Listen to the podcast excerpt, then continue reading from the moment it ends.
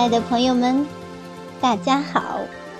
非常开心与您又相聚在怡情雅室。随着十一长假的日益临近，你是不是已经开始筹划去哪儿旅游了呢？哪儿又是你最想去的地方呢？说到旅游胜地啊，小林想起了一句诗。晴空一鹤排云上，便引诗情到碧霄。我记得第一次读到这句诗的时候啊，心中便燃起了一种身临其境去看一看的强烈渴望。不知道它是不是也引起了你的心驰神往呢？那么本期节目。就请您跟随着小林的声音，我们一起到丹顶鹤的故乡向海去看一看、瞧一瞧、赏一赏大自然的神奇风光吧。接下来就请您欣赏由著名作家戴玉香女士执笔撰稿的美文《水墨向海》。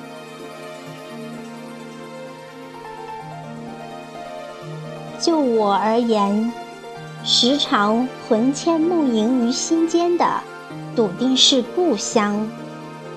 念及与牵挂的，必然是故乡的那方土地。而如剪影般镌印在脑海里的，是因地域环境而闻名遐迩的通榆向海湿地生态园。终而复始。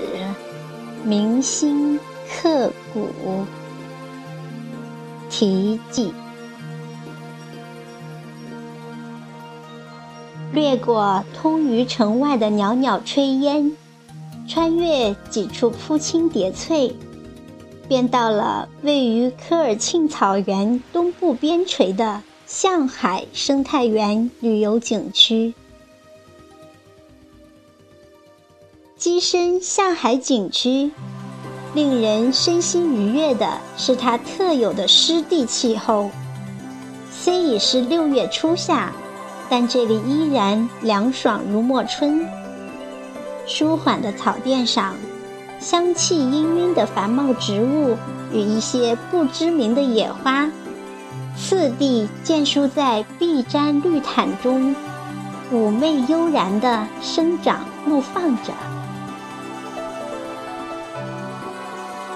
登临蓝海阁观景台以览俯瞰，一幅绿意盎然、诗意浓厚的原始生态风景画即刻铺展在视野里。苍穹的蒙古黄鱼宛如盆景般千姿百态地坐立在连绵蜿蜒起伏的沙丘之上，蓝天碧水间，游弋的湖泊。波光潋滟，蒲草苇荡，绿浪波涌，草原广袤无垠，深情的拥抱，风儿弹奏的纯净旋律，蒙古包托捧着悠扬的音韵。此时的向海湿地，全然不见关东地域底蕴厚重的粗犷，漫溯在周遭的。是风肌醇厚所给予湿地的别样风情。循着鸟鸣信步来到秀美汇中的向海湖边，但见各种鸟儿云集在湖面上竞秀嬉戏，天鹅宝燕，客官陆玉，碧水游鱼，水草连天。置身于此，如入仙境。在向海，无论身处何处，皆能感悟到大自然所赋予湿地的生态活力与盈翠妖娆。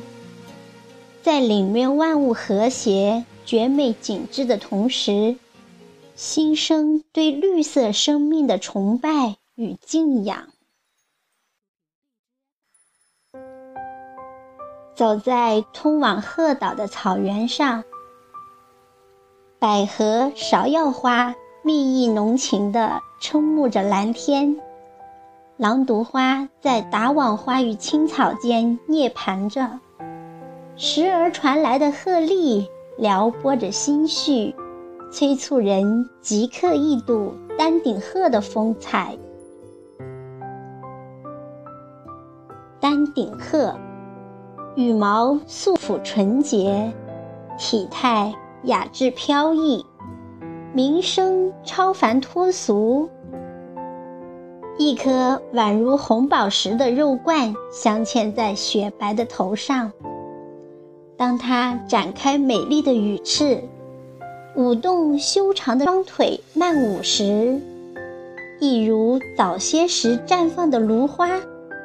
绵软悠闲地洒落在葱茏茂密的象海湖沼泽地上，煞是美丽。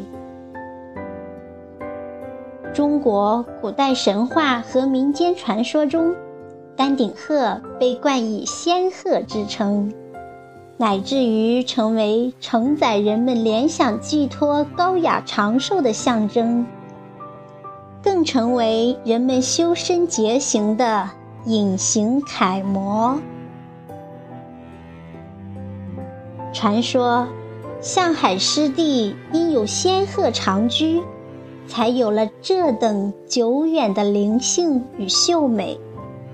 虽有幻想之言，但也不无道理。人生亦是如此，无论生命之路有多长，终有。走完之时，譬如丹顶鹤，百年的生命旅程也无法成就生命的永恒，必有终了之日。唯有德厚流光的精神，才是无限永恒的生命延续。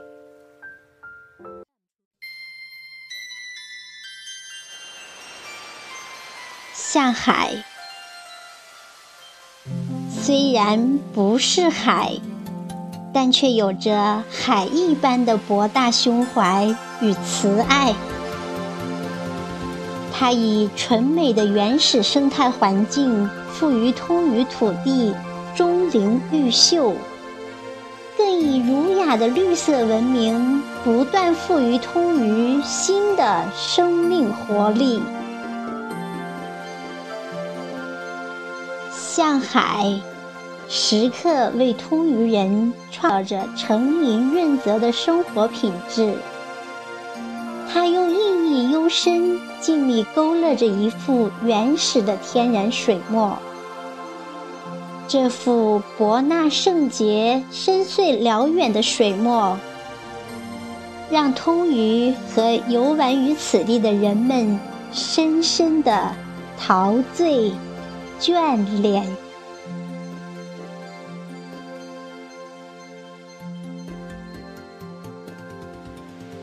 好了，亲爱的听众朋友们，听完这篇清丽优美的文字介绍，您是不是也燃起了想身临其境去饱览一番的渴望呢？带上心愿，带上家人，轻松惬意的去上海旅游吧。在这里，小林也要温馨提醒您，可不要忘了带上钱包或者银行卡哦。预祝您玩得开心，玩得愉快。好，朋友们，感谢您的聆听，下期节目里我们再会。